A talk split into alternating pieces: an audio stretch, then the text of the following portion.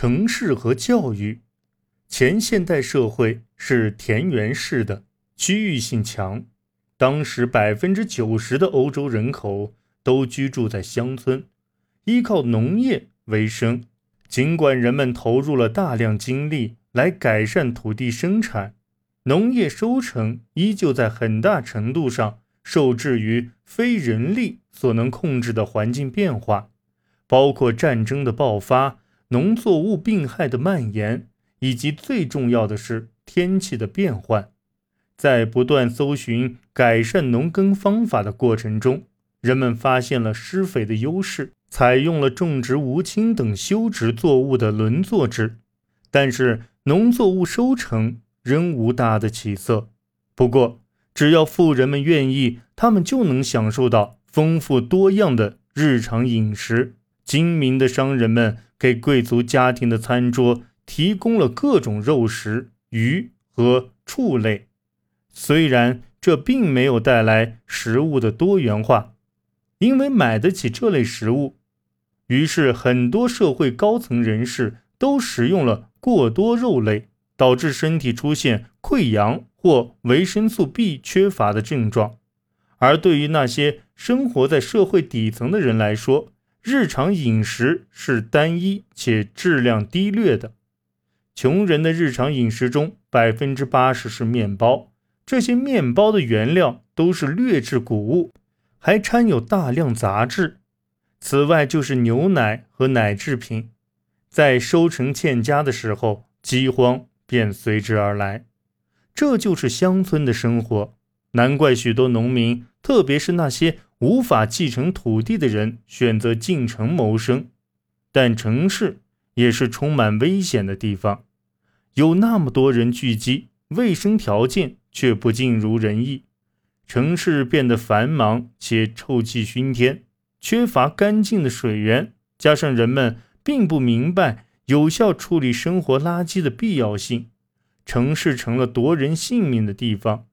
周期性的传染病使人口数量下降，其他的自然灾害，包括水灾和火灾，也不时侵袭城镇。结果，城镇的死亡率偏高。而在早期的现代城市中，人口数量并不能通过自然增长。来恢复，只能靠持续不断的移居人口来补充。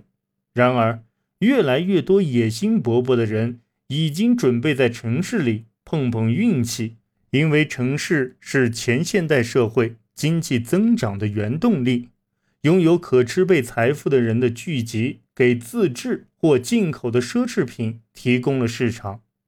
城市已成为贸易线路中重要的枢纽。到16世纪。这些贸易线路已延伸至全欧洲及欧洲以外的地区。国际贸易的增长创造了为国际市场服务的相关专门化产业，如银行业和保险业。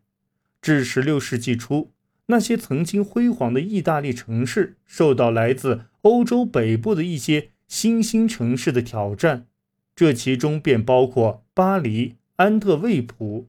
纽伦堡和奥格斯堡。尽管如此，经济的增长仍依靠已经建立起来的中世纪行会和贸易社会架构。这是一个以手工业而非工业为主的社会。实际上，保守的手工业行业仍起着支配作用，保护着本地手工业者的权益，妨碍了充满野心的企业家们的行动。于是。大型的工业企业多聚集在乡村，这种现象不仅体现在采矿、采银等既有产业上，还表现在炼铁、炼玻璃等新兴行业上。而那些建立在城镇旁的工厂则受到诸多限制，包括本地木材供应不足，以及由于对水源造成的污染而引起当地居民不满。城市也是信息交流和教育的中心。至十五世纪，几乎所有城镇，不论大小，都有一间拉丁语学校。许多城镇还拥有一所大学。这个时代见证了大众读写能力需求的激烈增长，以及将专业教育从传统神职人员的掌管中解放出来的愿望。后来，在信奉新教的欧洲地区，对教会财产的没收成了一项运动的额外推动力。尽管其中被真正投入教育的财产比原先预料的要少，在全欧洲，新的教育议程随着人文主义的广泛传播得到了强化。人文主义是一个多方面的现象，它是一场智力运动。这种对教育复兴的向往，或者更直白地说，是一个教育课程。从根本上看，人文主义是对古典教育的追求，是对古希腊和古罗马文学及语言的研究。对古典的研究有其特定的目的。人文主义者坚信，学习古典和现代生活两者间是相关的。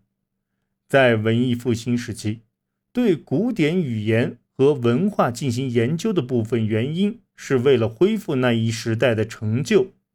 文艺复兴时期学者的主要活动就是寻找古典文献，并在发现文献后，通过将其与幸存手稿进行对比来鉴别真伪。人文主义不仅是一种新的教育议程，更是一种新的修辞学。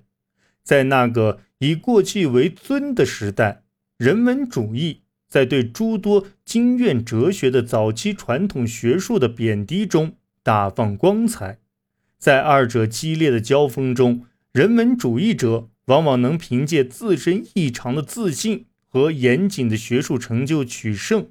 对古典文献的重新发现，并使之通过印刷术得到传播，令考据学得以发展，这成为文艺复兴时期不朽的成就。